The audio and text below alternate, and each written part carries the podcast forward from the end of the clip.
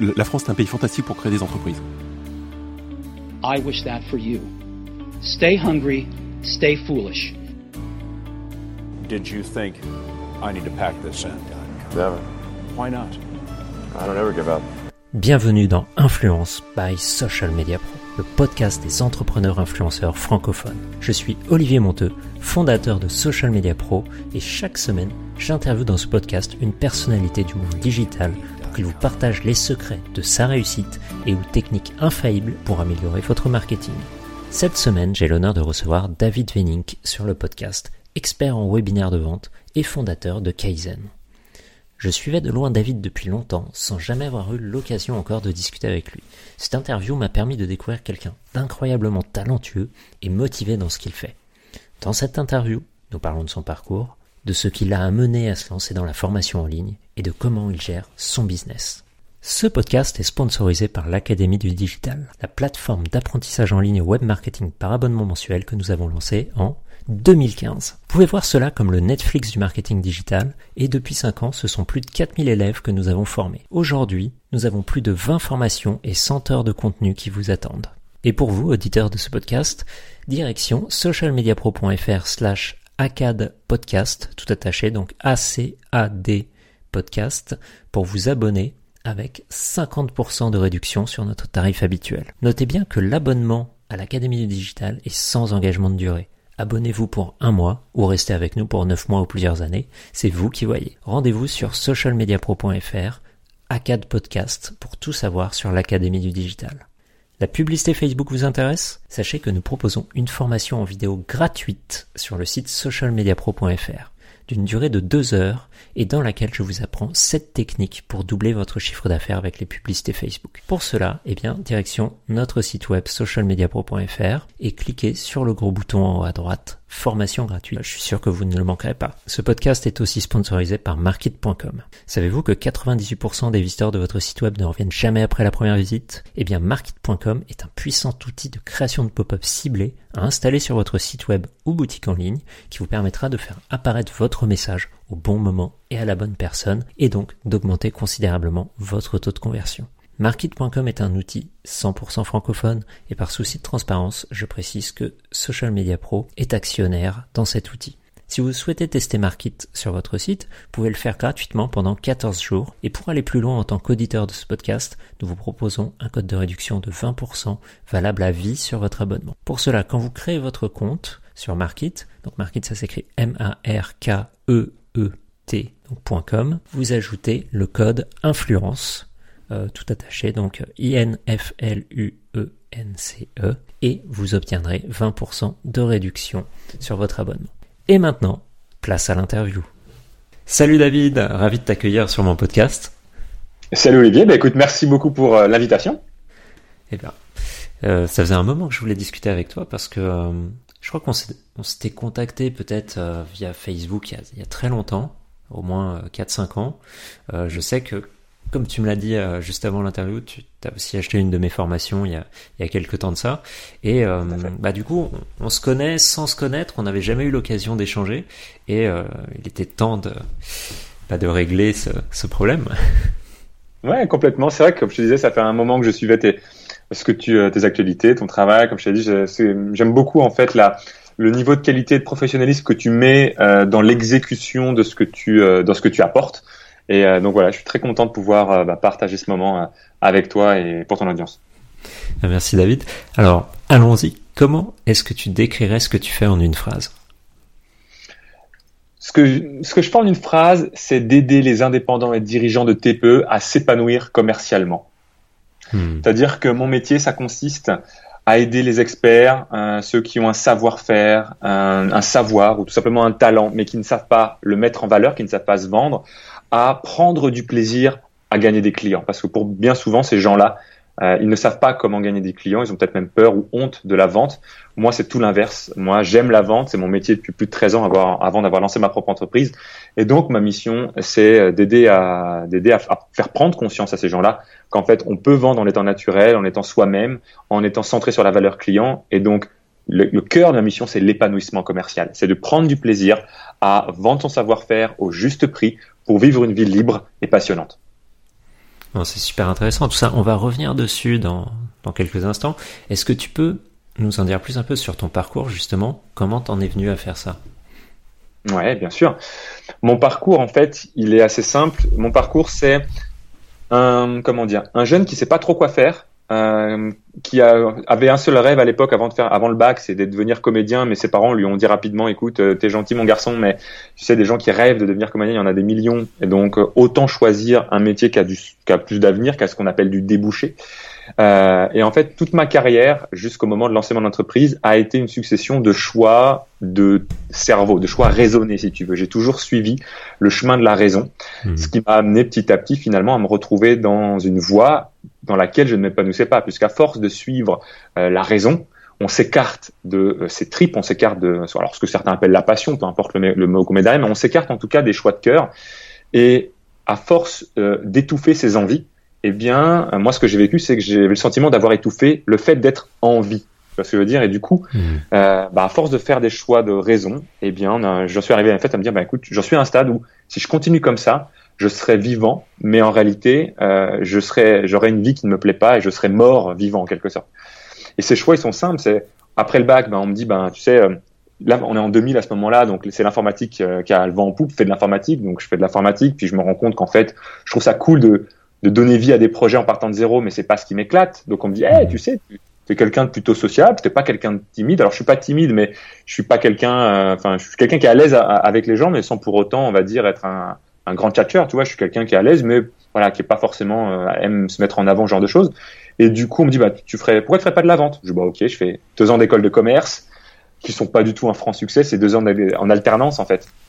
Et donc du coup, euh, euh, je, je, travaille dans une entreprise dans laquelle je suis censé vendre des programmes euh, de contrôle de gestion et de direction financière d'entreprise.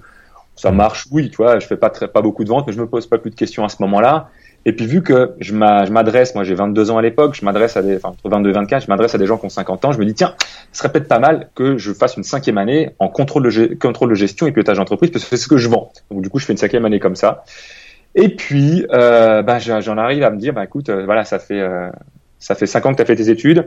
Là, ça fait un an que je suis salarié pour la même entreprise dans laquelle j'étais en, école de commerce. Il y a peu de résultats. Je me dis, bah, si ça se trouve, j'ai pas cette fibre commerciale. Et là, je me dis, bah, écoute, euh, bah, soit tu testes et puis tu vois si vraiment tu as ce qu'il faut et puis tu peux continuer. Sinon, bah, fais autre chose et puis trouve-toi une autre voie parce que c'est peut-être pas du tout fait pour toi, en fait. Et c'est à ce moment-là que je commence à m'intéresser vraiment à la psychologie de la persuasion, à ce qui fait que certains vendeurs cartonnent et, d'autres comme moi à l'époque échouaient lamentablement. Et du coup, je vais faire de la vente au particulier pour vraiment aller identifier euh, ce qui pour moi était vraiment la, vente la plus dure en fait, la vente au porte-à-porte, euh, tu vois, euh, faire de la vente auprès des particuliers en cognant à la porte de, des gens qui ne te connaissent pas. J'avais cette mhm. image que c'était une école vraiment, voilà, soit ça marche, soit ça marche pas, mais au moins je, je serais fixé quoi. Et puis finalement, ben c'est en, en allant, en, en, me lançant ce défi que j'ai compris ce qui me manquait pour vraiment cartonner dans la vente.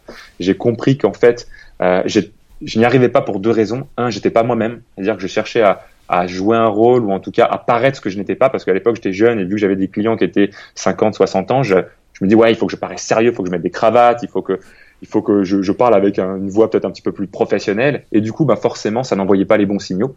Donc en comprenant que un, il fallait que je sois naturel et que deux, j'avais plein plein plein de croyances sur la vente qui m'empêchaient de vendre en me disant ouais mais il faut être un tchatcheur pour vraiment avoir du succès, euh, il faut il faut arnaquer le client. Ou alors j'avais cette croyance également que euh, il faut absolument être un requin ou dans l'ombre qui a une ambition démesurée et qui pourrait vendre c'est la fameuse expression des, des réfrigérateurs à des esquimaux. Hmm. et toutes ces croyances là en fait faisaient que je me disais, oui, mais moi, j'ai pas envie d'être ce vendeur. Moi, j'ai pas envie d'être cette personne-là. Donc, forcément, ça ne marchait pas.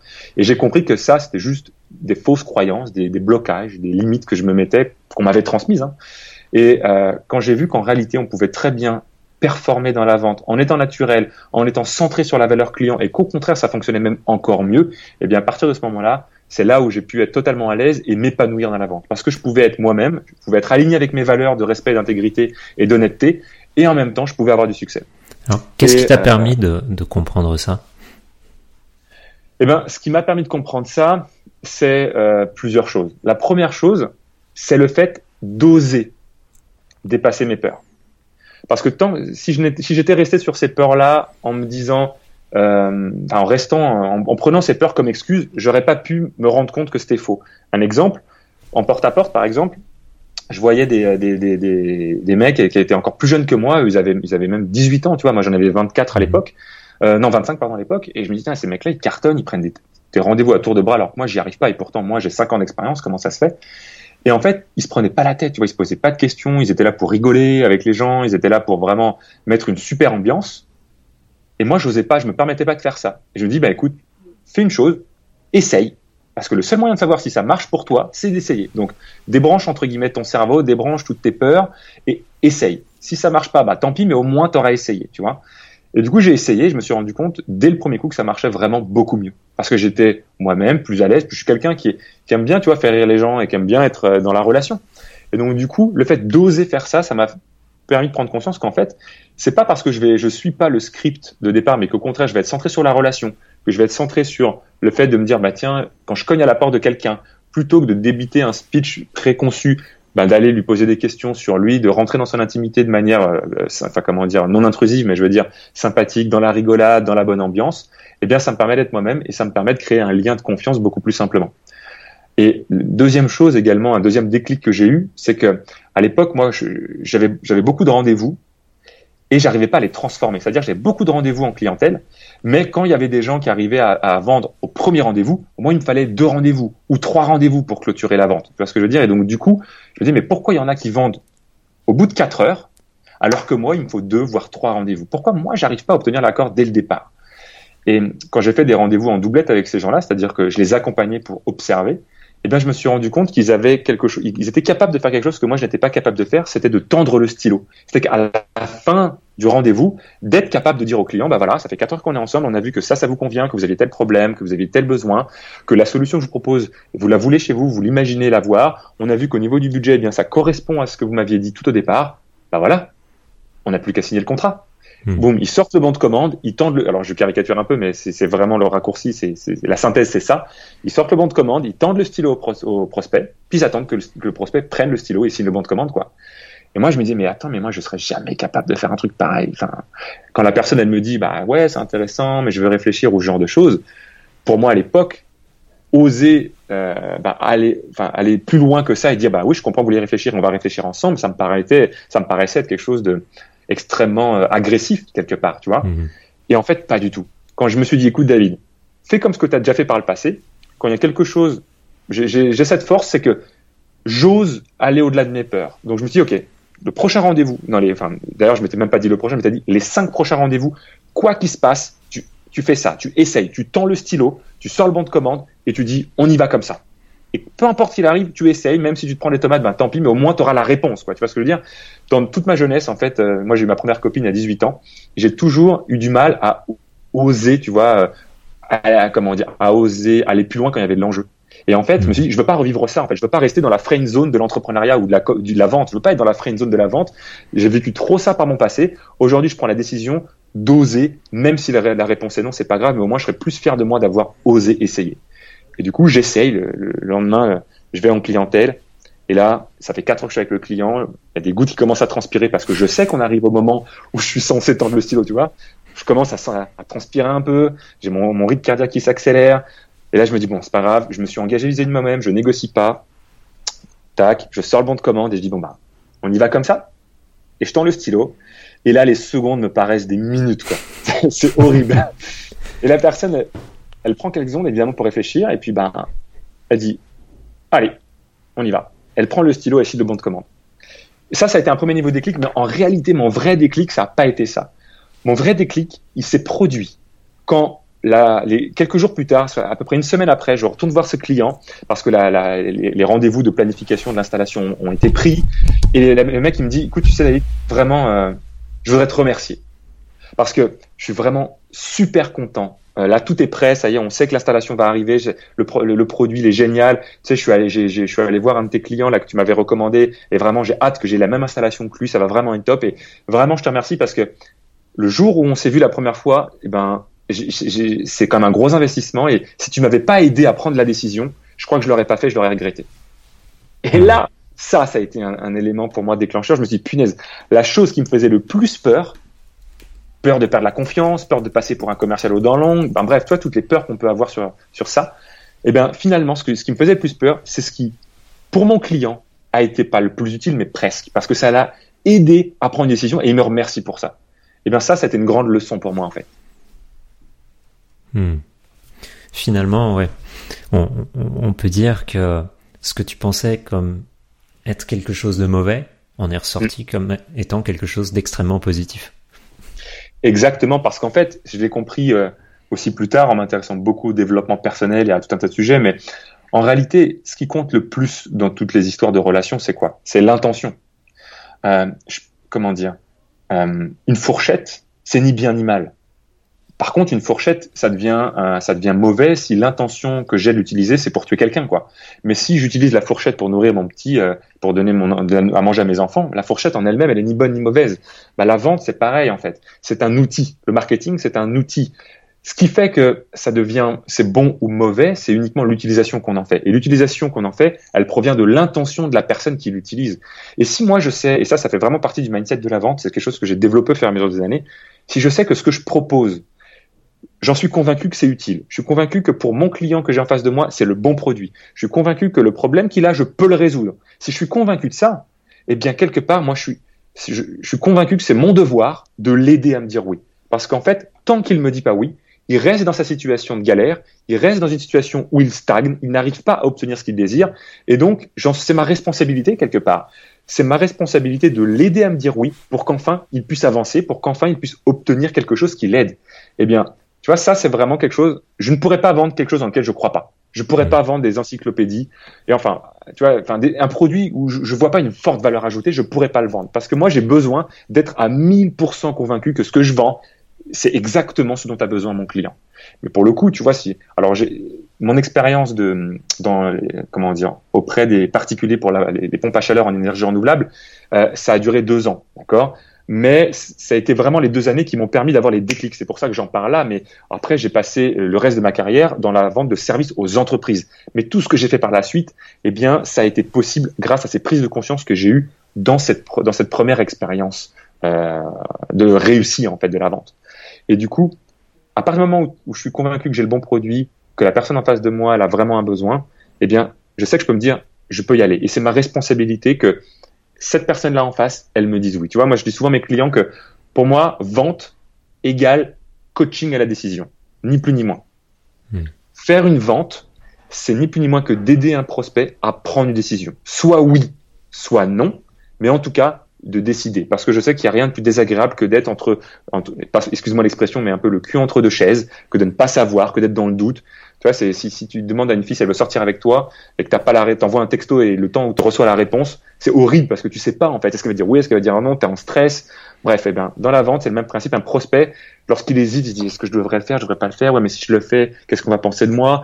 Euh, Est-ce que on va me dire que j'ai pris la mauvaise décision? Mais si je le fais pas, je passe à côté de ça. Bref, c'est désagréable pour le prospect également d'être dans cette indécision. Donc moi, je sais que l'aider à prendre une décision, ça lui apporte de la valeur et ça lui permet finalement eh bien, de me dire merci. C'est ce qui m'a été prouvé euh, la première fois et puis ensuite par la suite plusieurs fois également. Très intéressant. Donc on va continuer un peu sur ton parcours. Tu apprends à vendre, tu, tu euh, travailles ensuite donc dans une entreprise, tu fais surtout du B2B, c'est ça? Tout à fait, exactement. Je fais surtout du B2B dans la vente de prestations de services aux entreprises. C'est-à-dire qu'on fait de l'intégration logicielle, on, on, vend une solution logicielle et euh, autour tout un tas de services en termes d'intégration, de formation, de support et de suivi. Et euh, je fais ça jusqu'en euh, jusqu'en 2014 où en 2014, euh, je suis dans une situation où entre guillemets on pourrait dire j'ai coché un peu toutes les cases, super boulot, super CE, très bon salaire, etc.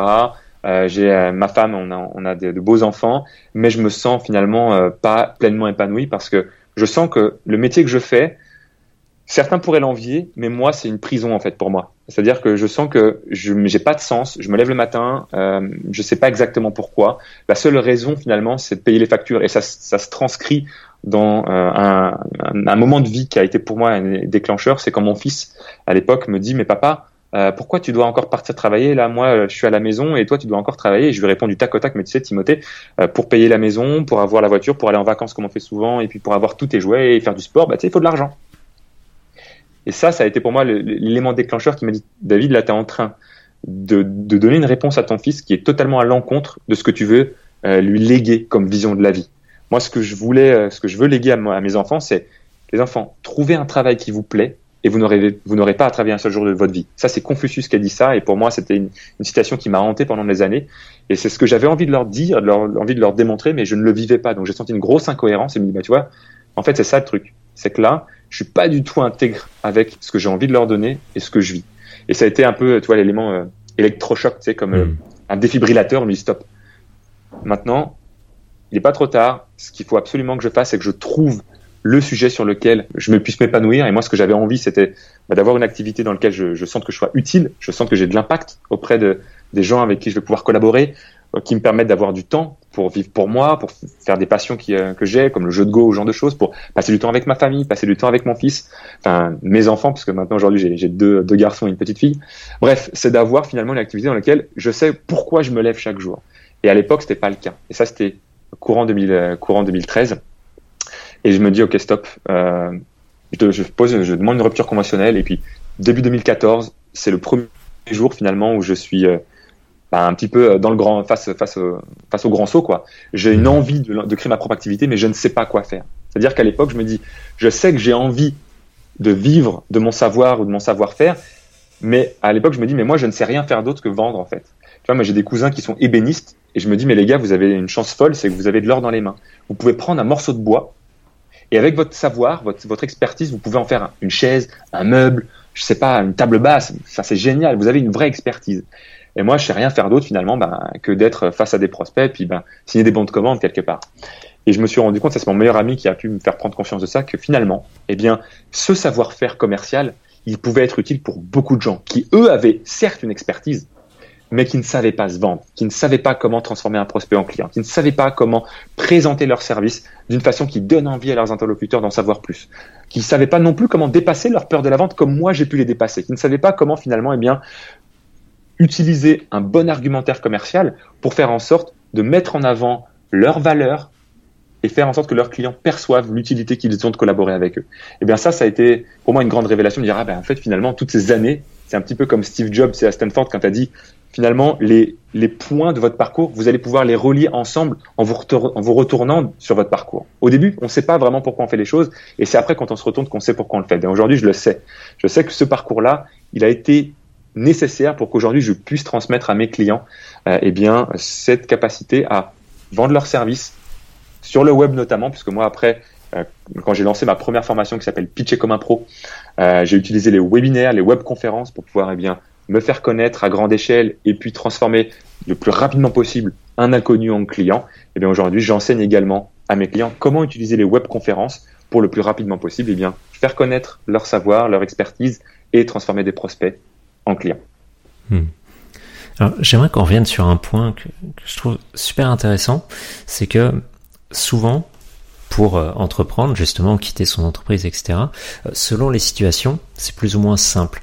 Ce qui veut dire que disons que quand tu as 20 ans, que tu habites chez tes parents, lancer une boîte, tu prends pas trop de risques. Mais dans ton cas, donc tu avais une maison à payer, une voiture à payer, euh, tu avais un enfant, deux peut-être déjà à ce moment-là. Deux même, deux à l'époque. Deux. Et du coup, c'était d'autant plus difficile de sauter le pas. Tout à fait. Et même en fait, tu vois, moi les dates, ma femme elle me tuerait si elle entendait ça. En fait, non, j'en avais. Euh, attends, si 2000, attendez, quelle, non 2013, non 3 en fait. Trois. Ouais, en fait, ma, petite, elle venait tout juste de naître, la, petite dernière. Moi, elle est date, tu vois. Et effectivement, ouais, c'était le, c'était le cas. Et euh, ce qui m'a permis en fait d'oser, c'est une croyance que j'avais à l'époque, que j'ai encore aujourd'hui, qui aujourd'hui en fait, euh, cette croyance, elle m'a été très utile. Mais euh, c'est marrant parce que j'en parlais avec un, avec, euh, avec des clients, puis avec mon, avec le coach business avec lequel je travaille aussi. La croyance que je vais partager avec toi, c'est celle qui aujourd'hui me limite en fait. Mais c'est celle qui m'a été extrêmement utile au démarrage et durant mes premières années de croissance. Cette croyance, c'est que elle est basée sur deux choses. Un, c'est que j'en ai marre finalement de me cacher derrière le risque et je préfère tenter l'aventure et, rater et échouer plutôt que de ne pas tenter. Première croyance, je serais plus fier de moi à me dire, ok, peut-être que j'ai pas réussi, mais au moins je me suis honoré, j'ai honoré mon, mes tripes, j'ai honoré mon cœur, j'ai fait ce que j'avais envie de faire, j'ai pas écouté ce que les autres attendaient de moi, mais j'ai écouté ce que moi j'avais envie de faire. Et je serais plus fier de moi d'avoir tenté l'aventure que de ne pas l'avoir fait. Je suis plus fier de moi Parce que moi, si je me projette dans 30 ans, ce que j'ai envie, c'est de prendre mes petits-enfants euh, sur les genoux et leur dire, bah, vous savez quoi, papy? Eh ben, papy, c'est un aventurier. Papy, c'est un guerrier. Il n'a pas tout réussi dans sa vie. Hein. Non, non, non, loin de là. Il a, il, a, il a eu des succès, il a eu des échecs. Mais il y a une chose à retenir.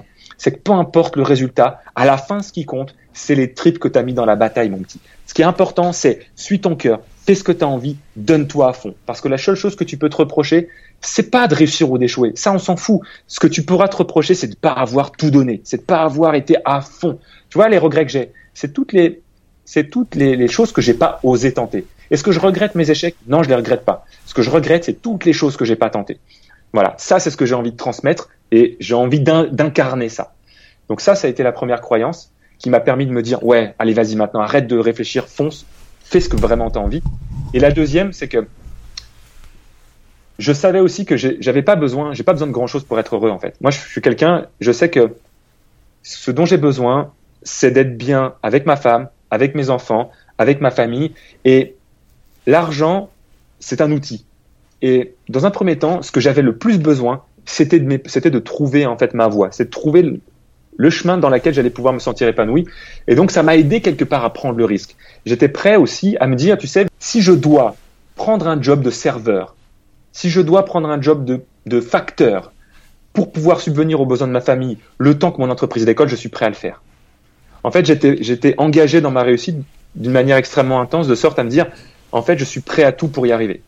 Aujourd'hui, j'ai une femme, j'ai des enfants, j'ai effectivement une maison à payer, une, voiture à payer, j'ai un niveau de vie à, à, assurer. Eh bien, vu que lancer mon projet c'est tellement important pour moi, eh bien, je suis prêt à euh, faire les efforts qu'il faut pour y arriver. Et si ça doit prendre plus de temps que prévu, alors je l'ai pas fait non plus n'importe comment. Hein, euh, j'ai eu deux ans de pôle emploi qui permettent de mmh. couvrir quand même euh, un, certain nombre de dépenses. Donc je suis pas parti la fleur au fusil, mais je me suis dit voilà, si à la fin de ces deux ans, eh bien, j'ai pas réussi à décoller comme je le veux, eh bien, je suis prêt à trouver un job euh, pour nourrir en fait, hein, pour nourrir la famille, parce que je sais que maintenant c'est là que je veux aller et je vais tout mettre en place et je vais tout donner pour y arriver. Est-ce que je suis clair ou pas par rapport à ce que je veux Tout à fait, très clair. Ça me faisait penser à, je crois que c'était Oussama Hamar de The Family qui avait dit une fois que euh, Pôle Emploi c'était le, le premier euh, business angel des entrepreneurs. Carrément. Mais ça, je, suis énormément reconnaissant en fait bah, pour ce que la France permet d'obtenir. Enfin, je veux dire, sans Pôle Emploi, alors peut-être si j'aurais pu le faire. Enfin, il y a toujours des solutions, mais je veux dire, ça a été quand même quelque chose qui, euh, a grandement facilité. Et aujourd'hui, euh, bah, n'importe qui veut se lancer, qui a un minimum travaillé avant, eh bien, peut bénéficier quand même de cette de cette couverture. Et ça, c'est juste un, un super cadeau, quoi. Alors, puisqu'on parle d'entrepreneuriat, quel regard tu portes sur l'entrepreneuriat en France aujourd'hui? Euh, je crois qu'en fait, on vit une époque qui est juste euh, incroyable. Il n'a jamais été plus facile de se lancer qu'aujourd'hui, en fait. Mmh. Avec Internet, avec les réseaux sociaux, avec euh, la digitalisation du savoir, avec voilà, tout ce que l'on voit aujourd'hui avec l'explosion d'Internet et des achats en ligne. Aujourd'hui, la barrière à l'entrée pour se lancer a jamais été aussi basse, à mon sens. Et on le voit, hein, il y a plein de gens, il y a, plein d'histoires à succès que l'on peut voir à droite à gauche sur Internet de, personnes qui se lancent avec pas grand chose et qui peuvent, euh, qui peuvent réussir. Euh, il y a aussi tout un tas de dispositifs qui sont mis en place pour se lancer. Moi, j'ai mon meilleur ami qui a une agence de portage salarial. Donc, euh, tu vois, quelqu'un qui veut se lancer sans vraiment prendre trop de risques, qui veut quand même garder l'avantage euh, des statuts, du statut de salarié tout en étant indépendant, il peut aussi le faire. Alors, ça existait il y a des années. Hein, le portage salarial, c'est pas nouveau, mais pour beaucoup qui ne connaissent pas, c'est une nouvelle opportunité. Et c'est juste génial de se dire qu'aujourd'hui, on a tout un tas d'outils à notre disposition qui nous permettent de se lancer. Donc moi, ma vision de l'entrepreneuriat en France, c'est que quelqu'un qui est convaincu que entreprendre, c'est la solution pour lui de vivre la vie qui l'inspire et de, de, voilà, de, de, donner du sens à ses actions, je crois que ben, c'est pas, enfin, ça, ça a jamais été aussi facile, pas pour, euh, enfin, aussi simple, pardon. C'est pas pour autant que ça demande pas de boulot, que ça va se faire en claquant des doigts. Évidemment, il faut mmh. du temps, il faut bosser, il faut euh, faire des sacrifices, il faut s'investir à fond, plus que peut-être certains, euh, certains sont prêts à le faire.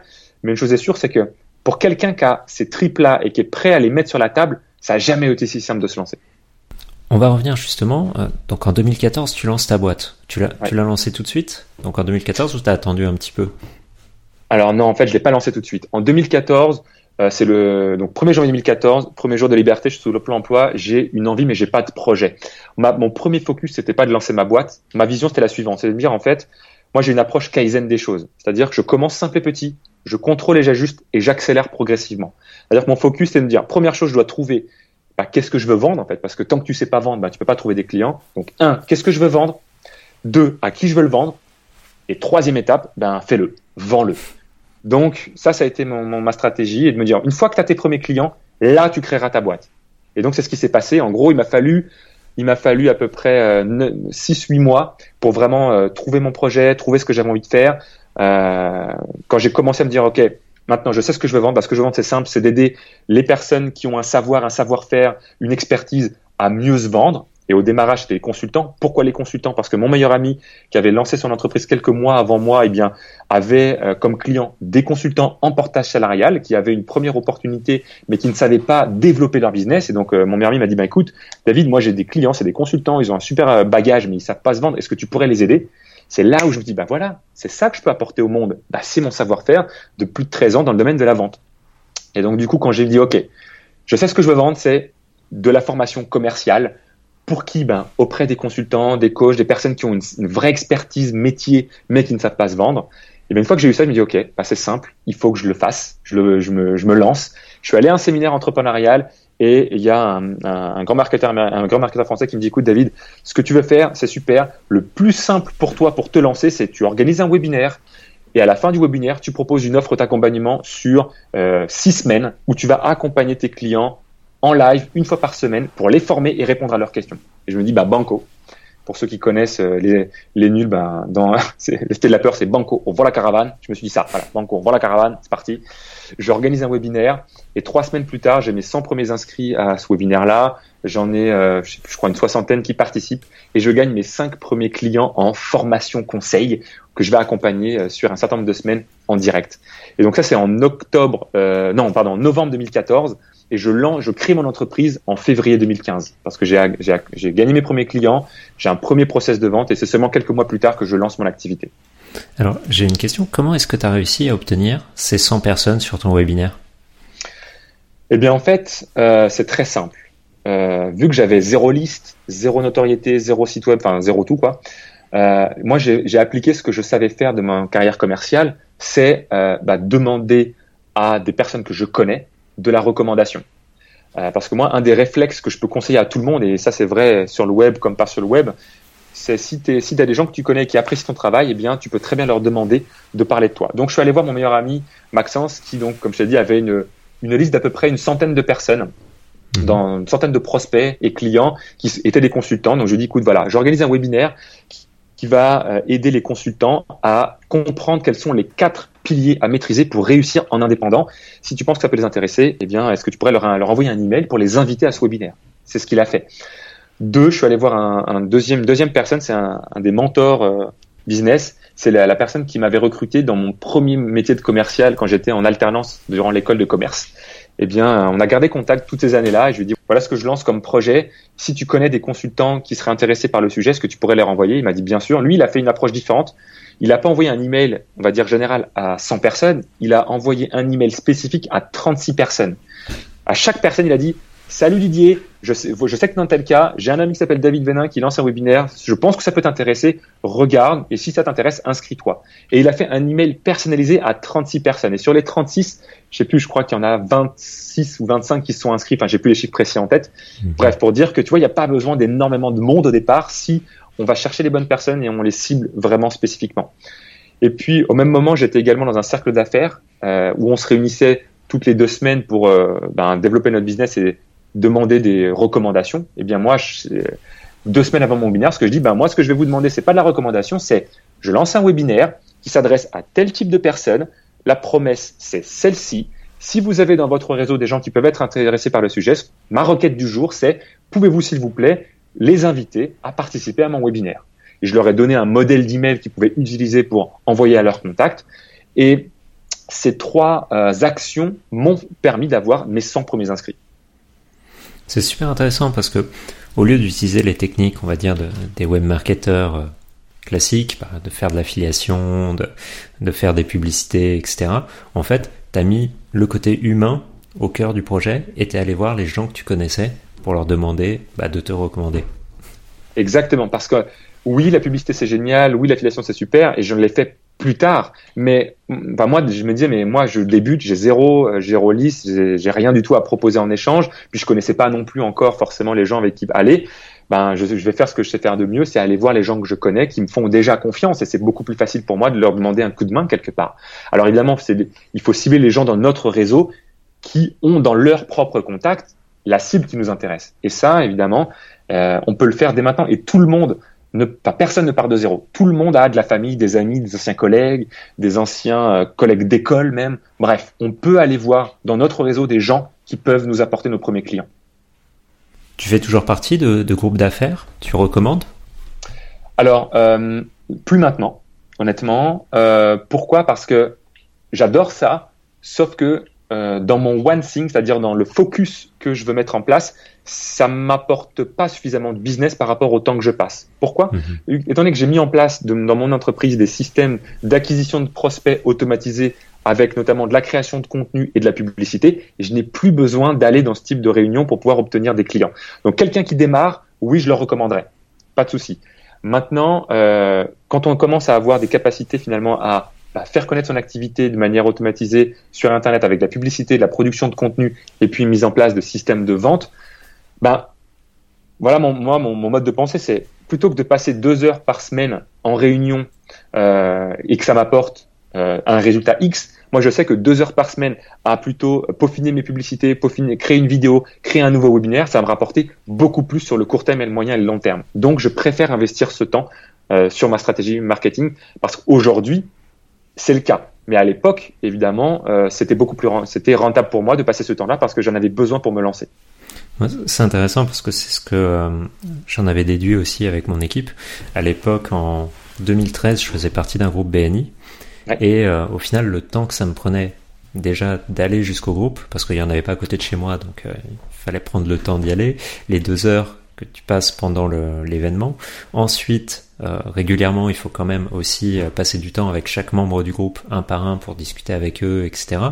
Euh, pour savoir quels sont leurs besoins, pour qu'ils comprennent quels sont tes besoins, etc. Enfin, tout mis bout à bout.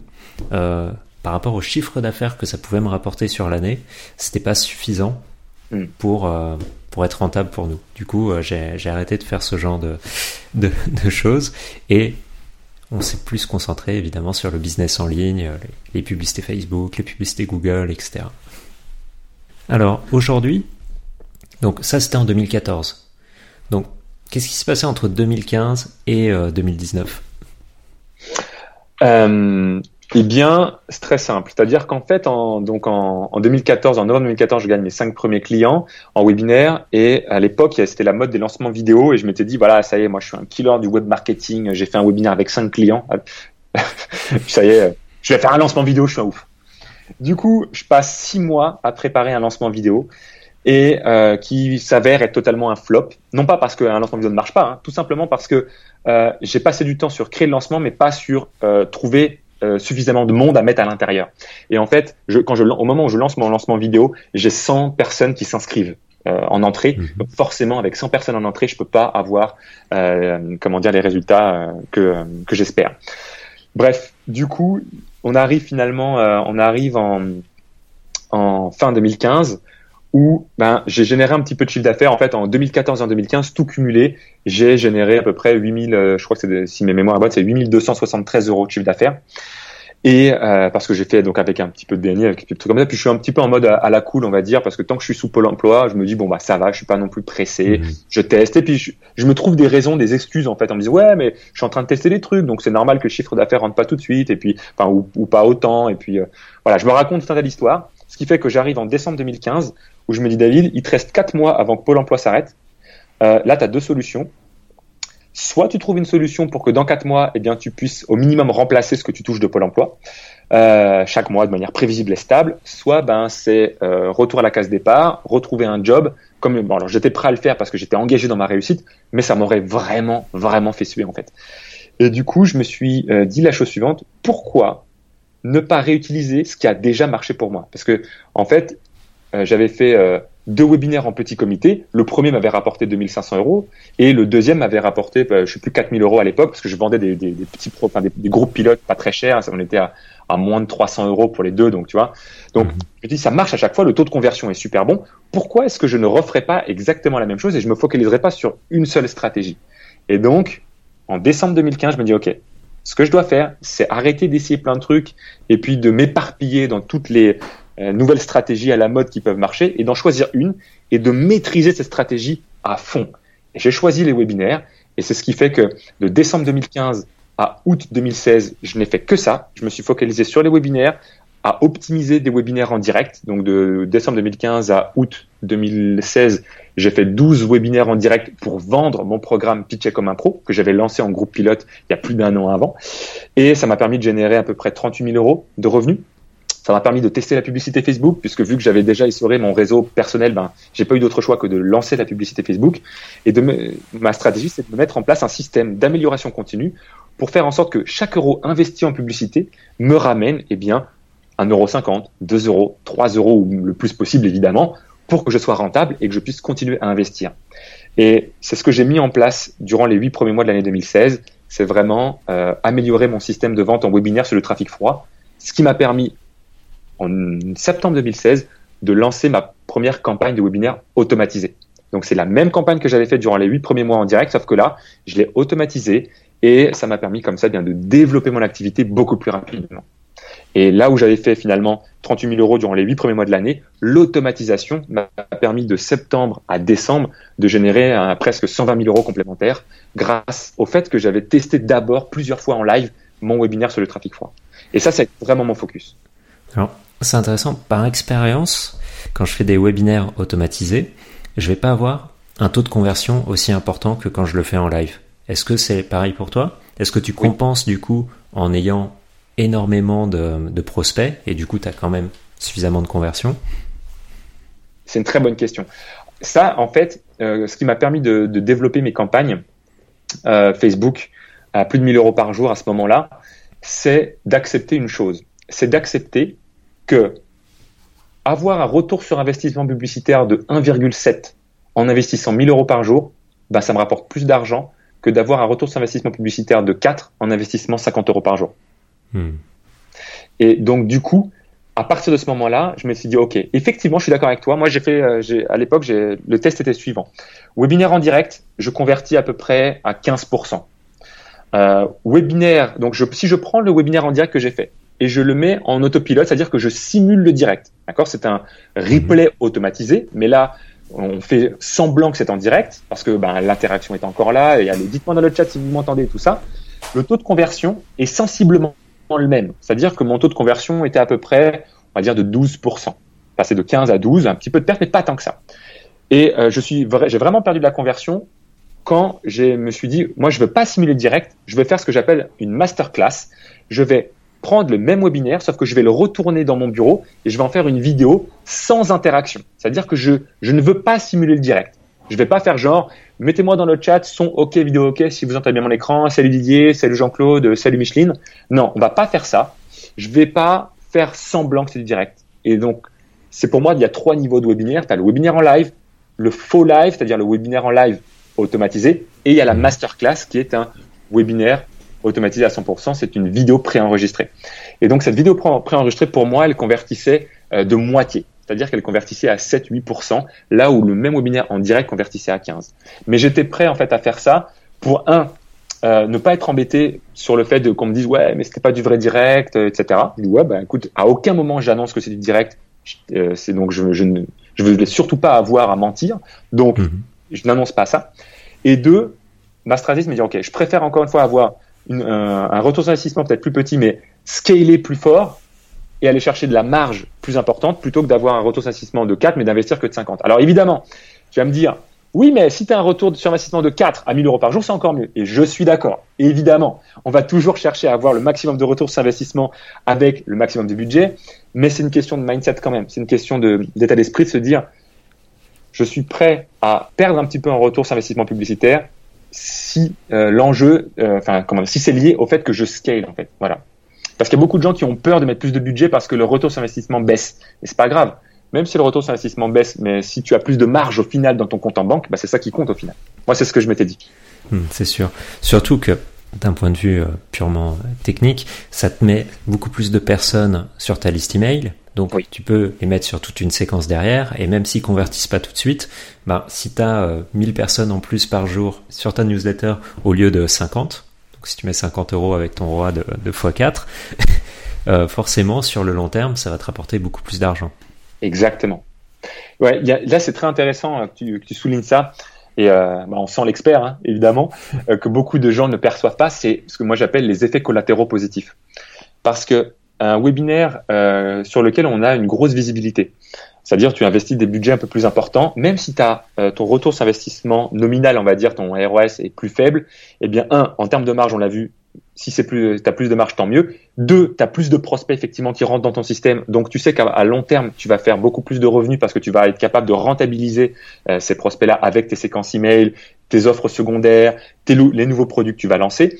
Et trois, il y a un effet qu'on ne perçoit pas forcément au départ, mais il y a le branding et la visibilité que te procure une campagne à grande échelle qui, elle, t'amène des clients sans que tu t'en rendes compte. Moi, tu vois, par exemple, mon auto-webinaire proposait à l'époque euh, de s'inscrire pour répondre à la question et toi tu fais quoi dans la vie d'une manière concise et accrocheuse et vendait derrière un programme pour les indépendants qui veulent travailler leur pitch. Pour autant, cette campagne-là, elle m'a apporté des prestations de, de conseils en entreprise que j'ai vendu en entreprise avec des, taux journaliers à, à plus de 3500 euros la journée. Ça m'a rapporté deux conférences professionnelles donc des conférences en tant que conférencier pro pour intervenir dans des séminaires de grosses boîtes où là j'ai facturé 5000 euros hors taxe, une heure d'intervention. Et ça, je l'aurais jamais imaginé. Toi, c'était pas un plan. Je m'étais pas dit, je vais mettre ma, campagne de webinaire en place pour obtenir ça. Je me suis rendu compte que les effets collatéraux positifs étaient de la visibilité, étaient que même si je ne touchais pas, enfin comment dire que mon message s'adressait à un public cible, il y avait d'autres personnes qui pouvaient être intéressées par ce que je proposais. Et donc voilà, tout ça cumulé fait que, eh bien, comment dire, la visibilité à grande échelle apporte euh, énormément d'éléments complémentaires au simple niveau de marge que ça génère. Est-ce que je suis clair par rapport à ça ou pas? Mhm. Totalement. Alors aujourd'hui, euh, quel est ton canal d'acquisition préféré? Mon canal d'acquisition préféré, c'est euh, le trafic payant sur Facebook et sur YouTube. Ok. Donc principalement en vidéo? Oui, tout à fait. Ton entreprise s'appelle Kaizen, hein, si je dis pas de bêtises. Elle s'appelle Kaizen Attitude, ouais, exactement. Donc tu as choisi ce nom-là pour quelle raison? Parce que euh, c'est ta philosophie de vie au, quotidien? Ouais, tout à fait. C'est exactement ça. En fait, pour moi, euh, dans la vie, il y a deux notions qui sont fondamentales. Un, c'est l'attitude, c'est l'état d'esprit dans lequel on est, c'est la vision qu'on a des choses. Il y a il y a un monsieur qui s'appelle Charles Swindle qui a dit un jour hum, Je suis convaincu que ma vie est faite à 10% de ce qui m'arrive et à 90% de ma réaction face à ce qui m'arrive. Et donc, quand on comprend ça, quel que soit ce qui arrive, ah, Facebook change son algorithme. Ah, pour certains, ça va être euh, une menace. Pour d'autres, ça va être une opportunité. Ah, c'est la crise. Là encore, c'est un événement. Mais ma vie, elle est faite de ma réaction face à ce qui m'arrive. La crise, pour certains, ce sera une menace et ils vont s'enrichir plus que jamais. Et d'autres, vont euh, voir ça comme une euh, comme une euh, ouais comme une menace et vont ils vont mettre la clé sous la porte. Bref, donc l'attitude, la façon dont on voit les choses, le regard que l'on porte sur nous-mêmes, la vie, les autres, c'est fondamental. Et l'attitude sans une bonne méthode, sans une méthodologie précise dans laquelle finalement eh bien on est capable de mettre en place des actions et au fur et à mesure mesurer, analyser et optimiser, eh bien on peut pas y arriver. Moi, je crois pas au succès du jour au lendemain. Je crois pas, euh, et même si ça arrive, je crois pas que c'est durable. Tu vois, je crois pas qu'on peut avoir un succès du jour au lendemain et être capable de le reproduire. Parce que si on n'est pas capable de prendre du recul, qu'est-ce qui a marché, qu'est-ce qui n'a pas marché, pourquoi est-ce qu'on a eu succès, qu'est-ce qui a fait que ça a fonctionné là et que ça n'a pas fonctionné là, eh bien, on n'a pas les clés, on n'a pas la recette en fait, on a un coup de bol. Donc le kaizen pour moi, c'est l'état d'esprit de se dire, quoi que j'entreprenne dans la vie, je vais commencer simple et petit, je vais lancer quelque chose. Dans le monde de la startup, c'est ce qu'on appelle le lean, c'est on lance un produit minimum viable et ensuite on analyse, on mesure, on regarde ce qui se passe, on contrôle. En fonction de nos décisions, ben, on va ajuster, on va améliorer au fur et à mesure et petit à petit, quand on va se rendre compte qu'on est dans la bonne voie, on va pouvoir accélérer. Mais ça sert à rien. En fait, une voiture, tu vois, tu peux pas passer de 0 à 100 km heure en voulant mettre la sixième du premier coup. D'abord, faut passer la première, puis la deuxième, puis la troisième, puis la quatrième, jusqu'à la sixième. Mais quelqu'un qui veut mettre la sixième de zéro, ben, il va caler en fait. Il va pas y arriver. Ben, moi, c'est sûr. L'association de ces deux choses-là, le bon état d'esprit et la méthodologie d'amélioration continue, c'est ce qui fait qu'on peut vraiment euh, eh bien, réussir. Alors, aujourd'hui, qu'est-ce qui te motive au quotidien pour euh, travailler avec tes clients? Moi, ce qui me motive, c'est euh, la transmission de savoir. C'est la première chose que, que j'aime. Moi, si je, fais ce métier, c'est parce que j'aime faire de la formation, j'aime apporter de la prise de conscience, j'aime apporter de la perspective, j'aime simplifier la compréhension de concepts complexes pour mes clients. Il y a un, il y a un monsieur qui s'appelle John de Martini qui a tout un programme autour de des valeurs que l'on a, un bouquin qui s'appelle The Values Factor. Euh, et moi, je me suis rendu compte vraiment en lisant ce livre que ce que j'aime, c'est résoudre des problèmes et euh, c'est simplifier les choses. Et si je fais ce métier, c'est parce que quand mes clients viennent me voir avec un problème compliqué, si je suis capable de leur apporter une solution simple, euh, pas à pas, étape par étape, qui leur permette de prendre conscience que finalement eux aussi peuvent y arriver et qu'en suivant la méthodologie, ils développent leurs propres compétences pour qu'ils puissent eh bien obtenir les résultats qu'ils désirent, ça, c'est ce qui me, c'est ce qui me motive. Alors aujourd'hui, en 2018, est-ce que tu travailles seul? Est-ce que tu as, as, des gens avec toi, des membres de ton équipe? Est-ce que tu as des freelances, des employés? Comment ça se passe? Yes. Alors en 2018, j'avais euh, j'avais déjà un oui j'avais déjà en fait j'avais déjà effectivement un employé. En 2019 encore plus effectivement puisque j'ai Céline qui ma femme qui est salariée à temps plein de l'entreprise je travaille avec euh, des prestataires sur la partie image de marque, hmm. euh, sur la partie acquisition de trafic euh, et sur la partie euh, comment dire organisationnelle. Et puis, euh, alors ça c'est plus également un, le coaching personnel, c'est-à-dire que je, je crois vraiment au coaching et je travaille aussi avec quelqu'un sur mon propre coaching en fait. Voilà. Donc j'ai un seul salarié dans l'entreprise. Par contre, euh, la structuration du développement de mon entreprise se fait avec de la collaboration de euh, partenaires au niveau donc de, l'image de marque, de l'acquisition de trafic. Euh, j'ai pas, j'ai personne qui travaille sur le community management aujourd'hui, mais je, je sais que c'est quelque chose sur lequel je veux mettre en place. Euh, et j'ai quelqu'un également avec qui je travaille sur la partie euh, conseil client. C'est-à-dire que pour vendre certains de mes programmes, on passe par euh, une session d'appel téléphonique pour être sûr que les programmes que l'on propose correspondent bien aux personnes qui sont intéressées par ces programmes-là. Et donc, j'ai quelqu'un qui prend un certain nombre de prospects au téléphone pour nous assurer que ce que l'on propose eh bien, leur correspond bien. Hmm, intéressant. Comment, justement, t'en parlais un petit peu, comment est-ce que tu travailles ton, ton branding aujourd'hui? Mon branding, euh, je travaille avec quelqu'un qui s'appelle Olivier Richard qui, avec mhm. qui j'ai travaillé depuis très longtemps sur le, qui est un, expert du, design PowerPoint, mais pas seulement en fait. C'est quelqu'un qui a euh, une très grande sensibilité d'un point de vue, euh, comment dire, visuel et de l'image que cela peut dégager. En fait, c'est avec lui que je travaille ce sujet-là. dans mon entreprise, il y a, on va dire, trois niveaux de services sur lesquels je, je veux me positionner. Un premier niveau de service qui sont les programmes de formation en ligne. D'accord? Où là, on est en auto-formation. Mes clients peuvent suivre des programmes à distance, euh, sans accompagnement, juste avec effectivement des formations vidéo. Le deuxième niveau, ce sont des programmes qui, en plus des formations en ligne, proposent un accompagnement de groupe pour répondre aux questions, lever les blocages et accompagner dans la durée euh, les membres finalement de ces programmes-là. Et puis il y a un troisième niveau qui est en plus élevé, qui est plus un niveau euh, mastermind, séminaire, immersion, dans lequel on est encore plus en intimité avec euh, mes clients et je veux pouvoir identifier finalement un niveau de valeur perçue euh, qui soit de plus en plus haut de gamme en fonction de ces trois étages de la pyramide. Et donc mon branding, il est travaillé autour de ça, sur comment je peux faire en sorte que les valeurs que j'ai en termes de bienveillance, de pédagogie et de qualité de service peuvent être ressenties. Et pour ça, eh bien, je travaille sur euh, mes formations vidéo, un univers avec un, une charte visuelle qui soit travaillée, propre, avec un sens, d'accord, qu'il y a derrière, que toutes les valeurs de l'entreprise soient transmises dans, ce, euh, dans le, le, choix qui est fait. Et puis le deuxième niveau, c'est d'avoir un niveau de branding qui soit adapté à chaque étage de la pyramide pour que la valeur perçue soit de plus en plus haute en fonction de l'étage dans lequel on se situe. Est-ce que ça répond à ta question ou pas? Ouais, carrément, carrément, carrément. Euh, et du coup, comment est-ce que tu vas mettre ça en place concrètement? Comment je, vais mettre en place concrètement? Est-ce que ça va être surtout euh, le côté graphique? Est-ce que tu vas travailler aussi bien le copywriting que euh, hmm. l'image? Est-ce que ça va être la personne avec qui tu travailles, Olivier, qui, qui va s'occuper de mettre ça en place pour toi? En fait, c'est une bonne question. Euh, ça va se, pour moi, ça se caractérise de plusieurs façons.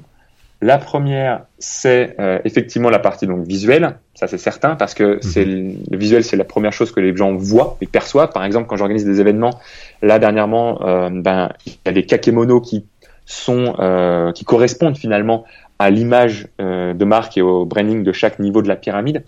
Par exemple, là, j'avais lancé un événement qui s'appelle Elite Webinar Secrets, qui est pour moi sur le niveau le plus haut en termes de euh, en termes de perception de valeur que je veux mettre en œuvre. Donc, on est sur des des visuels qui sont très orientés luxe, avec euh, des, des codes couleurs qui sont euh, qui sont orientés premium, ce genre de choses, avec des images qui sont choisies également par rapport à ça. donc, c'est d'un point de vue visuel. D'un point de vue également du choix de la clientèle avec laquelle chacune des offres s'adresse, évidemment, parce que en fonction euh, du niveau de pyramide, ça va s'adresser pas aux mêmes personnes. Donc le choix de la communication d'un point de vue de, euh, du positionnement de chaque offre, ça, ça, ça joue. Et puis, euh, alors ça, c'est pas quelque chose que je fais en fait énormément encore, mais je sais que c'est un, c'est quelque chose que je veux mettre en place. Euh, parce que depuis, quand j'ai lancé mon entreprise, ce que je voulais, bien évidemment, c'était pouvoir le faire et faire ce que je veux quand j'en ai envie, la façon dont j'en ai envie. Donc moi, je suis plus en mode polo. Euh, tu vois, quand je, fais mes webinaires ou quand je fais les choses, je suis en mode polo, décontracte. Mais je sais que sur certains niveaux de la pyramide, il y a certains types de clients que j'ai envie d'attirer. Et pour ça, par exemple, je sais que j'ai envie maintenant de pouvoir avoir une image encore un petit peu plus haut de gamme pour ce type de programme. Et donc, je sais que dans ma communication, je vais avoir également une tenue adaptée en fonction de ce que, euh, de, des personnes que je veux attirer, de là où je veux aller. Donc, je vais avoir également, tu vois, par exemple, quand j'ai animé le séminaire Webinar Secrets, j'avais une tenue qui était différente de mon séminaire euh, Webinar Mastery, où là, on est plus dans l'optimisation, dans le Kaizen, et euh, avec une charte graphique différente. Donc, ça se joue à plusieurs niveaux. Je suis pas un expert du branding, mais en tout cas, moi, c'est comme ça que je le mets en place dans mon entreprise. Non, intéressant, très intéressant. Aujourd'hui, euh, quel regard tu portes sur euh, l'évolution des médias sociaux sur les cinq dernières années, depuis que tu as démarré? Hum, moi, quand je démarrais donc en 2014, c'était la fin, enfin la fin. C'est pas la fin, mais on sentait que le blogging euh, commençait à, perdre un petit peu sa place pour la vidéo. En tout cas, moi, c'est la vision que j'en avais quand je suis démarré, quand je suis arrivé. C'était un petit peu la fin de l'ère du blogging et tout le monde commençait à parler de la vidéo. Euh, petit à petit, on a, j'ai vu arriver euh, le vlogging, par exemple, qui a été une mode pendant un certain temps que je vois de plus trop maintenant. Et euh, ensuite est arrivé le live. Donc en fait, pour moi, l'évolution que j'ai vue là sur les cinq dernières années, c'est c'est passer finalement d'un d'une communication un peu impersonnelle, parce que bon, même si alors moi, on peut peut-être transmettre finalement quelque chose de personnel dans l'écrit, hein, je dis pas le contraire, mais un article de blog, à mon sens, sera toujours plus impersonnel qu'une vidéo où on sent l'énergie de la personne, où on voit la personne dans son authenticité, où la personne elle va bafouiller, elle va parler vite, peu importe, mais elle est qui elle est. Et donc du coup, on avance de plus en plus, à mon sens, vers un marketing relationnel et conversationnel, dans lequel on sent qu'on peut effectivement avoir une personne en face de soi euh, que l'on connaît, avec qui on peut créer un lien. Et donc du coup, l'évolution pour moi des cinq dernières années, a été dans cette direction, d'aller vers un marketing de plus en plus de proximité et, euh, d'authenticité. Et la vidéo permet ça en fait. Donc, tu vois, par exemple, il y a également, enfin, tu, euh, toi, tu as aussi des, plein, des formations sur le sujet de, des chatbots, le fait de pouvoir rentrer en relation sur WhatsApp. Là, en ce moment, on parle pas mal de WhatsApp, de créer des listes de diffusion sur WhatsApp. Tout ça, ça va dans quoi? Ça va dans le fait de se dire, plus on sera dans une relation de proximité avec nos prospects, plus on sera en mesure finalement d'avoir un lien fort avec eux. Et aujourd'hui où la guerre de l'attention fait rage, ce qui fait que un prospect va nous choisir nous plutôt qu'un autre, eh bien c'est qu'on aura été capable de tisser un lien plus fort que lui avec les autres de nos concurrents, nos compétiteurs ou nos confrères, peu importe le donc on leur donne. Et du coup, bah, je pense que moi l'évolution elle va effectivement dans ce sens-là, dans une relation de plus en plus intime avec nos prospects. Voilà. Alors du coup justement, vu que on, se bat de plus en plus pour l'attention de ses prospects, pour vendre plus facilement, est-ce que tu penses qu'il faut publier quasiment tout le temps sur les réseaux sociaux? Alors, euh, c'est une très bonne question. Je pense que oui, ça serait. Alors, enfin, je pense que oui. Je pense que si on peut le faire, c'est génial. Moi, je sais que je le fais pas assez, par exemple. Si je pouvais hmm. le faire, ce serait super cool.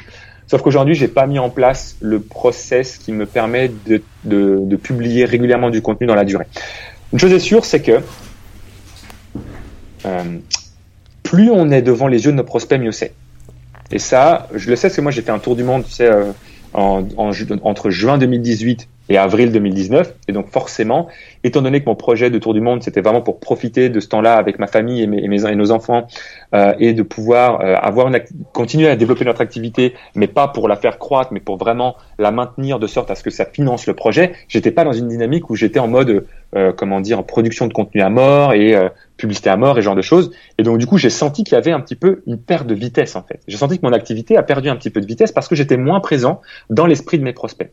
Quand je suis rentré, que j'ai remis en place des campagnes euh, sur Facebook, j'ai mis en place dernièrement également des campagnes sur YouTube, eh bien, ça y est, je, je me suis rendu compte que le, le développement du chiffre d'affaires de l'activité reprend proportionnellement à ma présence, en fait, sur mon marché. Et donc, du coup, quand j'ai des gens qui me disent, ah, David, en ce moment, on te voit partout, eh ben, quand j'entends ça, je suis content. Alors, si on peut produire du contenu pour le faire, c'est génial.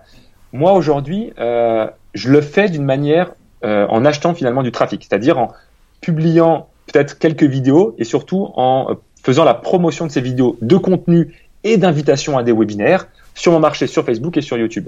Mais je crois qu'évidemment, si on est capable de produire du contenu bien tous les jours, eh ben, oui, évidemment, on sera dans l'état d'esprit de nos prospects et c'est tant mieux quoi. Hmm. Alors, est-ce qu'il y a une publicité ou une technique marketing qui t'a vraiment marqué dans, on va dire, les, les 12 derniers mois? Pas, tu nous parlais par exemple des chatbots et de WhatsApp, mais tu as peut-être vu autre chose dernièrement qui, euh, où tu te dis waouh. Bah, c'est bête ce que je vais dire, parce que c'est pas non plus un truc révolutionnaire, ça existe depuis longtemps, mais moi je l'utilisais pas suffisamment. C'est YouTube Ads en fait. J'ai été obligé quelque part, par la force des choses, de me mettre à YouTube Ads. Pourquoi? Parce que mon business manager s'est fait fermer par Facebook. Ah, ça arrive. ouais, et donc du coup, euh, Facebook m'a dit on veut plus toi pour l'instant, pour l'instant, donc euh, non, tu dégages. je ne sais même pas pourquoi. Pourtant, je suis pas du genre à faire des promesses de fou euh, et je suis pas sur des thématiques, comment dire, sensibles. Mais bon, voilà, la vie fait que il y a toujours un cadeau caché et le cadeau caché de ça, ça a été de me dire ok, je ne dois pas mettre tous mes œufs dans le même panier. Il faut absolument que je lance des publicités sur YouTube. Et j'ai découvert finalement que je pouvais avoir des prospects aussi peu chers voire même moins cher que sur Facebook Ads, grâce à YouTube. Et ça faisait des années que je procrastinais à me dire ouais, je le ferai un jour, je le ferai un jour, je le ferai un jour. Et euh, je me suis rendu compte finalement que il était, c'était un possible d'avoir euh, des prospects de très bonne qualité et peut-être même d'encore meilleure qualité sur certains points parce que étant donné qu'il n'y a que de la vidéo, hein, il n'y a pas de texte, il n'y a pas d'image, donc les gens qui s'inscrivent euh, ben, ont forcément vu une vidéo de moi. Donc s'ils ont dit oui à ce que je propose, c'est qu'ils ont acheté quelque part mon énergie, ils ont déjà entre guillemets acheté ma, ma personnalité, qui je suis, ce genre de choses. Donc, eh bien, je me suis rendu compte toujours que la vidéo amène des prospects de bien meilleure qualité que du simple texte ou des simples images. Ce qui est intéressant aussi avec les YouTube Ads, c'est que tu peux cibler d'autres vidéos directement. Donc euh, tu sais déjà quelle thématique, normalement, de, de, quelle thématique les gens vont arriver. Exactement. Et ça, c'est extrêmement puissant, d'avoir un ciblage super précis. Et le fait également de pouvoir être présent sur plusieurs plateformes, ça crée un marketing omnicanal, enfin omniprésent, multicanal plutôt. J'ai fait un mix quoi. Mhm. Euh, et là, quand les gens disent, punaise, je t'ai vu sur Facebook, je t'ai vu sur YouTube, je t'ai vu sur le réseau display euh, de Google ou des partenaires Facebook, et eh ben là, ça prend vraiment un, un, une dimension euh, auquel on ne peut pas imaginer quand on n'a pas commencé vraiment à le faire. Donc c'est pas novateur, mais YouTube Ads pour moi c'est vraiment fondamental. Hmm. C'est super intéressant ce que tu dis parce que en fait c'est vraiment les deux j'allais dire logiciel, mais c'est pas le bon terme. On va dire les deux plateformes qu'il faut absolument maîtriser quand tu fais de la publicité en ligne, c'est Facebook et YouTube. Parce que il faut forcément mélanger les deux. Quelqu'un qui va sur Facebook, il va aussi aller voir des vidéos YouTube. Et quelqu'un qui va voir des vidéos YouTube va aussi en général sur Facebook et Instagram. Donc si pour rester dans l'esprit des gens, il faut que tu fasses de la publicité sur les deux, il faut que tu fasses du reciblage sur les deux, tout le temps, continuellement, en permanence. Exactement. Alors, quelle vision tu portes sur les tendances futures? Hmm. C'est une bonne question. Autour, autour du webinaire, du, marketing, etc. Ou même de la vente Pour moi, en fait, le marketing et la vente de manière générale va continuer à aller vers euh, une relation de proximité. les, mots-clés pour moi du, comment dire, des mois et des années qui vont arriver, même si ça va très vite finalement sur Internet et dans, la vie en général, mais sur Internet encore plus, c'est euh, l'humain, c'est la relation, c'est la conversation. Donc c'est de pouvoir proposer, même si ça, devrait être le cas depuis des années, mais encore plus aujourd'hui, le bon contenu au bon moment à la bonne personne. Et pour ça, être capable d'avoir des stratégies de segmentation, de euh, conversation et d'amener notre prospect avec de plus en plus de enfin, de manière de plus en plus intime avec nous, avec des canaux de communication de plus en plus intimes avec nous. Je pense que c'est vers là qu'on va aller. Je passe à WhatsApp par exemple. Euh, c'est pas une obligation, mais aujourd'hui, quand, tu développes une liste WhatsApp, tu crées une relation extrêmement forte. Alors c'est pas pour tous les prospects, mais pour les prospects les plus chauds, ceux qui te suivent le plus, c'est c'est extrêmement puissant en fait. Donc ma vision des tendances futures, c'est vraiment euh, l'accélération du niveau d'intimité de la relation avec les prospects. Hmm. Alors, ça, me fait penser à une technique que, que j'utilise et qui peut être intéressante pour les gens qui nous écoutent. Alors, j'en suis pas le, le créateur, c'est un américain, mais je me souviens plus de son nom. Mais en gros, l'idée, c'est quand quelqu'un te parle sur Facebook Messenger, sur, sur ta page professionnelle, c'est de lui répondre avec un message audio. Tu vois, hmm. t'enregistres un petit message audio et euh, du coup, la personne se dit ah mais c'est incroyable, c'est vraiment cette personne-là qui m'a répondu, c'est pas quelqu'un d'autre de son équipe ou, ou quelque chose et, ça crée en fait un sentiment justement de proximité dont tu parles, une relation, tu vois, qui démarre avec cette personne-là que tu n'aurais pas créé si tu avais juste répondu euh, avec un petit texte. Ouais, carrément. Et oui, parce que du coup, on a on a, y a ça, nourrit aussi un sentiment d'importance de la personne qui reçoit l'audio. Euh, la personne a fait l'effort de, euh, de, personnaliser quelque part la, la relation, même si c'est même pas, d'ailleurs peut-être que c'est même pas personnalisé, que tout le monde reçoit le même audio, mais le simple fait de recevoir l'audio, eh bien, ça donne cette, ce, ce sentiment d'importance. Et euh, ouais, l'expérience client, euh, l'expérience utilisateur, même avant d'être client, est fondamentale. Et toutes les petites étapes qui peuvent venir nourrir ce besoin de proximité euh, vont permettre de sortir son épingle du jeu et de pouvoir être différent de ce que proposent les autres. Alors, je te propose de passer aux questions éclairs de fin d'interview. Est-ce que tu es prêt? Alright, je suis prêt. Alors, est-ce qu'il y a un livre que tu recommandes souvent? Oui, ce livre c'est The One Thing de euh, Gary Keller. Hmm. Très intéressant ce, livre. Je l'ai, je crois que je l'ai en audiobook. Ou alors c'est sur mon Kindle, je sais plus. Mais je l'ai lu il y a quelques temps. C'est c'est vraiment pas mal de, bien se recentrer sur. Euh, on va pas spoiler le, truc, mais euh, en gros l'idée c'est vraiment d'apprendre à, à se concentrer sur une seule chose à la fois. Exactement. Ouais, pour quelqu'un qui qui cherche justement à, qui peut-être aussi quelqu'un aujourd'hui se dit putain j'ai le sentiment d'avoir plein de projets mais de pas être efficace suffisamment, euh, de, m'éparpiller un petit peu et je sais pas exactement comment je peux faire. Euh, si quelqu'un se sent un peu dans le brouillard justement de se dire tiens pourquoi j'arrive pas à obtenir le max, autant de résultats que j'aimerais, eh bien la lecture de ce livre c'est un must. Ouais, faut pas oublier qu'on n'est pas tous euh, Elon Musk, on peut pas gérer Tesla, SpaceX et je sais quelle autre entreprise en même temps. Euh, mais faut pas oublier que lui, en plus, il a des équipes un peu énormes. Donc, voilà, vaut mieux être un peu focus quand on quand on est seul dans un business. Alors, est-ce qu'il a une citation ou un proverbe qui te vient souvent à l'esprit? Ouais. Il y a une, la citation qui, euh, j'en ai plein, parce qu'en fait, je me suis énormément construit avec les citations et les proverbes. Mais euh, celle qui me revient souvent à l'esprit, c'est la seule façon d'échouer, c'est d'abandonner avant d'avoir réussi. C'est-à-dire que la seule façon d'échouer, c'est d'abandonner avant d'avoir réussi. Et ça, quand on comprend ça, euh, ben, c'est fondamental et ça permet comme ça de pouvoir mettre l'énergie de persévérer, d'avoir la force de pouvoir eh bien continuer parce que même si ça fonctionne pas du premier coup, c'est pas grave. Ça veut simplement, ça nous donne un feedback en fait. Un échec, c'est uniquement, c'est ni plus ni moins qu'une information. C'est juste une information qui nous dit ah tiens cet essai n'a pas fonctionné. Ça veut dire qu'il faut qu'on essaie d'une manière différente. Et généralement, quel que soit ce qu'on entreprenne, euh, il n'y a jamais 100% des choses qui ratent. Il n'y a jamais 100% des choses qui sont un échec. Ça n'a pas fonctionné parce que peut-être une, deux, trois choses dans le système qu'on a mis en place n'ont pas été suffisamment bien faites. Et donc, ça nous permet comme ça, en ayant ce feedback, de nous poser la question, de se dire, OK, qu'est-ce qui a marché, qu'est-ce qui n'a pas marché? Et d'aller chercher uniquement, finalement, les petits grains de sable qui ont fait qu'au global, ça n'a pas apporté les résultats désirés. Mais généralement, c'est pas, c'est rare quand un client vient me voir et euh, qu'il n'a pas les résultats et que finalement, il faut tout refaire. Non. Souvent, on va analyser, on va regarder un petit peu le système et on va dire, OK, là, ça marche, ça, ça marche. Ça, par contre, ça, ça marche pas. C'est là-dessus qu'on va focaliser notre attention. Donc voilà, la seule façon d'échouer, c'est d'abandonner avant d'avoir réussi. Est-ce que tu as une routine matinale? Pas vraiment.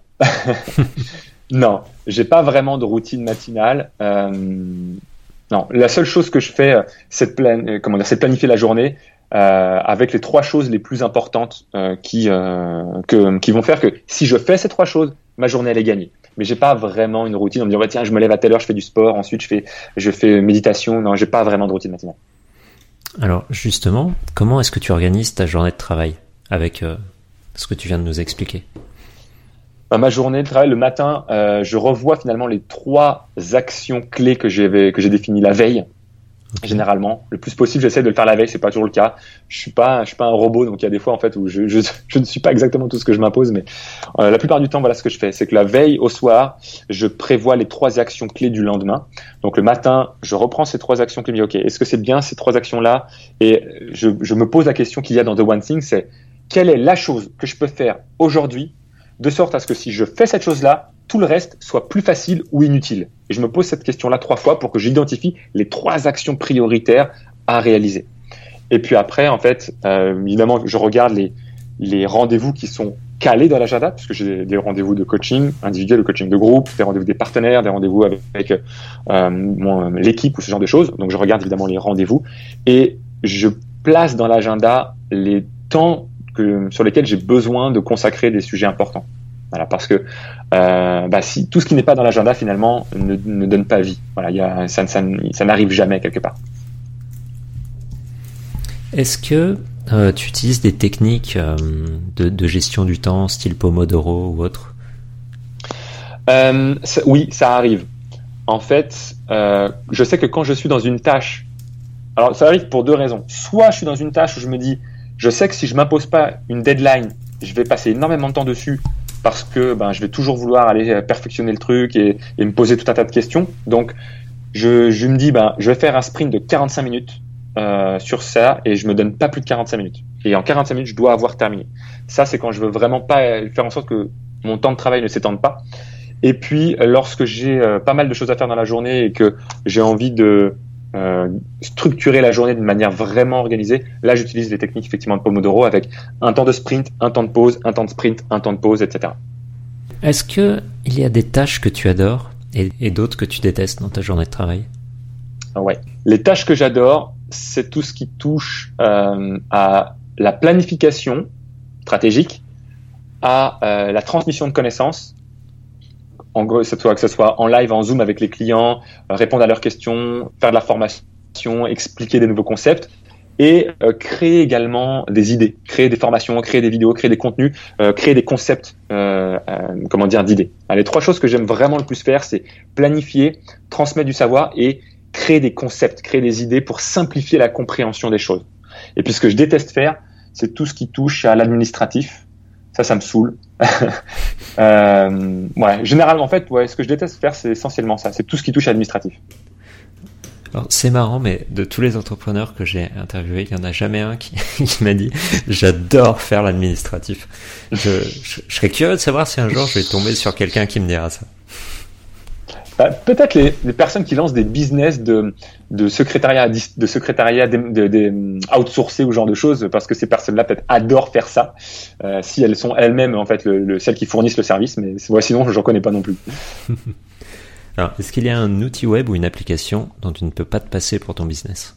Ouais, Il y en a plein, il y en a tellement. Euh, une seule, faut que j'en cite. Hein, hmm. J'en sais. En ce moment, je je vais, je vais, je vais citer celle qui me vient maintenant. En ce moment, c'est ScreenFlow. Hmm. ScreenFlow, c'est un logiciel de prise de, enfin de, de capture d'écran et de son, euh, et c'est ce que j'utilise euh, énormément pour créer des, des, des, comment dire, créer des formations vidéo, créer des webinaires, créer euh, des feedbacks clients. Voilà, c'est tellement, même pour faire des interviews à distance. Voilà, ScreenFlow, c'est un outil euh, vraiment top. Euh, je m'en sers tout le temps aussi. Et... Ouais. Alors, le seul défaut de ScreenFlow, c'est qu'il soit disponible que sur Mac. Ouais, je suis d'accord. Voilà. Est-ce que alors tu as parlé de Zoom aussi Je pense qu'on peut le mettre dans les, ah bah les outils que tu utilises pas mal. C'est marrant. Euh, dans, là, euh, j'avais une, une, petite feuille parce que tu m'avais envoyé euh, cette question-là à l'avance. J'avais marqué ScreenFlow slash Zoom. Et le troisième, c'était Keep, Google Keep. C'est un, un, outil de prise de notes un peu comme Evernote, mais moi, je suis un grand fan de, de toutes les applications Google, donc j'utilise beaucoup Google Keep aussi pour de la prise de notes instantanée. Et euh, ouais, mais Zoom en fait partie carrément. C'est marrant parce que j'utilise aussi beaucoup Google Keep. J'ai toujours eu beaucoup de mal avec Evernote. Je sais pas pourquoi. J'ai jamais réussi à m'y mettre franchement. Et Google Keep, par contre, je l'utilise tout le temps. Et ben voilà, tu vois, c'est les trois outils qui avaient marqué sur ma feuille. ScreenFlow, Zoom et Keep. Alors dernière question, si tu commençais une entreprise avec seulement 1000 euros de budget aujourd'hui, en gardant tes compétences, par contre, dans quoi est-ce que tu les dépenserais? Je les dépenserais dans euh, l'acquisition de prospects, dans l'acquisition de, euh, de, Parce qu'en fait, si je devais lancer une entreprise avec, avec 1000 euros, mon, ma stratégie, ce serait de confronter mon idée d'offre le plus rapidement possible, en fait. C'est-à-dire que euh, les trois étapes, pour moi, seraient simples. C'est un, je dois savoir qu'est-ce que je veux vendre. Deux, à qui je veux le vendre. Et ensuite, ben, la troisième étape, comme je disais tout à l'heure, c'est ben, faut le faire, quoi. Il faut tenter de le vendre. Donc, j'investirais j'investirais euh, ce budget-là dans de l'acquisition de prospects. Alors, est-ce que c'est euh, est-ce que c'est euh, dans de la publicité, c'est trafic froid? Si j'ai pas d'autres moyens, pourquoi pas? Mais je crois que c'est toujours plus intéressant d'aller chercher du trafic là où on peut le, là où il existe. Donc, j'utiliserai, je pense, une partie si je veux aller connecter avec des influenceurs de mon marché pour participer à leurs événements. Donc, j'investirai peut-être dans des places pour un événement et aller connecter avec des gens qui peuvent être intéressants pour moi. Bah, ça, pour moi, ça fait partie hein, du budget d'acquisition de prospects. Euh, je l'investirais dans le livre The One Thing, voilà aussi. Euh, je l'investirais euh, également. L'état d'esprit, en fait, c'est fondamental, d'accord? Donc, je pense que je l'investirais également dans un le livre ou un programme de John DeMartini sur les, les, The Values Factor pour être sûr que ce que je fais c'est bien aligné en fait avec mes valeurs et que je sois connecté à un pourquoi fort. Voilà. Mais la grosse majorité du budget, je le dépenserai dans euh, ma recherche et développement commercial, c'est-à-dire ce qui me permet de me mettre devant mon, marché cible pour voir s'il y a une réponse à ce que je propose. Ok, très intéressant. Alors j'ai encore une question pour toi. On va profiter de tes compétences. pendant que tu es là. Euh, est-ce que tu aurais un conseil pour euh, bah, quelqu'un qui s'y connaît pas du tout en vente? Comment est-ce qu'il peut apprendre, s'améliorer? Euh, Qu'est-ce qu'il devrait chercher à apprendre? Qu'est-ce qu'il devrait lire, etc. Hmm. Quelqu'un qui est pas à l'aise avec la vente, le meilleur conseil que je peux lui donner, c'est de, de rapidement prendre conscience que vendre, c'est faire un diagnostic auprès d'un prospect et d'apporter une préconisation à ce diagnostic. C'est-à-dire que la vente, c'est ni plus ni moins que de chercher à, comprendre notre prospect et de comprendre sa douleur, son problème. Qu'est-ce qu'il a, pourquoi est-ce qu'il a, enfin, quel est son contexte actuel? En quoi est-ce que ce contexte actuel est un problème? Pourquoi est-ce qu'il faudrait absolument changer? Pourquoi est-ce qu'il ne pourrait pas rester tel quel? Pourquoi est-ce qu'il voudrait absolument finalement quitter ce contexte? Et il faut être comme un médecin en fait. Il faut poser des questions pour s'intéresser à son client et comprendre quelle est l'origine du problème, quelle est la motivation profonde, pourquoi est-ce que notre prospect, il a envie de trouver une solution? Et notre métier de vendeur, c'est de diagnostiquer le problème et ensuite de présenter une solution, présenter une préconisation une prescription. Dire voilà, ok, j'ai bien compris, dis-moi si je suis au clair, aujourd'hui tu es dans tel contexte. Ce contexte-là, t'amène tel et tel problème. Et c'est un vrai problème parce que si ça continue, tu vas avoir tel et tel enjeux et toi, t'as pas envie d'être dans tels enjeux. Toi, ce que tu aimerais, c'est enfin réussir à obtenir tel et tel objectif. Ça te permettrait de vivre telle et telle aspiration, rêve, et enfin, ça te permettrait d'obtenir ça. Est-ce que c'est bien ça? Oui, ok. T'as pas réussi encore jusqu'aujourd'hui parce que tu as essayé ça, mais ça n'a pas marché. Tu as essayé ça, ça n'a pas marché. Tu as essayé ça, ça n'a pas marché. Et aujourd'hui, ce que tu aimerais, c'est trouver une solution qui te permette rapidement de faire ça. Eh bien, écoute, si c'est bien ça, ton problème, eh bien, moi, sache que j'ai une solution parce que mon métier, c'est justement d'accompagner, de proposer un service, de proposer un logiciel, de proposer je ne sais quoi, qui permet à des gens comme toi qui ont tel problème d'obtenir ce résultat. Est-ce que tu aimerais en savoir plus sur ce que je propose? Voilà, mon métier de vendeur, c'est ni plus ni moins que de m'assurer que mon prospect, j'ai compris son besoin, j'ai compris son problème, et de lui proposer ben, ma solution si on est en phase sur ce qu'il désire. Donc voilà, le conseil que je peux donner, c'est prendre, prendre conscience que la vente, c'est diagnostiquer le vrai problème du client pour lui proposer une solution et ensuite de l'aider à prendre la décision de te faire confiance. Très intéressant. Alors, du coup, est-ce que un conseil qu'on pourrait leur donner, peut-être aussi, t'en parlais un peu plus tôt, tu disais qu'il y avait quelqu'un euh, dans ton équipe qui appelait les gens pour savoir si les programmes leur convenaient, etc. Est-ce que ce serait pas justement, quand on en est au tout début de son business, bah, d'aller voir les gens, d'appeler ah des gens directement? Oh, Mais bien sûr, plus on est au contact de son marché, mieux c'est.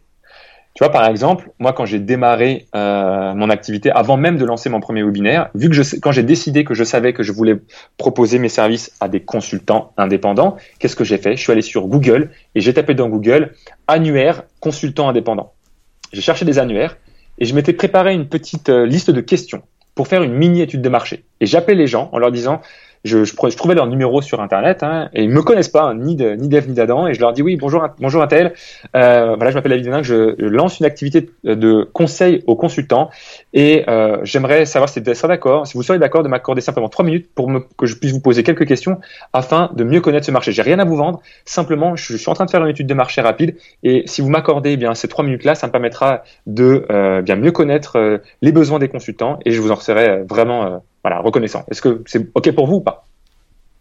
Et la personne, soit elle me dit oui, soit elle me dit non. Elle me dit non, bon bah OK, merci quand même, bonne fin de journée à plus. Et si elle me dit oui, eh bien je lui pose mes questions et ça me permet d'être au contact de ça. Et euh, potentiellement, eh bien si j'ai déjà une offre de base qui est prête, eh bien ça peut même déclencher des affaires. Moi, c'était pas le cas parce qu'en fait, j'avais rien à proposer encore. J'étais vraiment dans le tout tout tout début de l'étude de marché.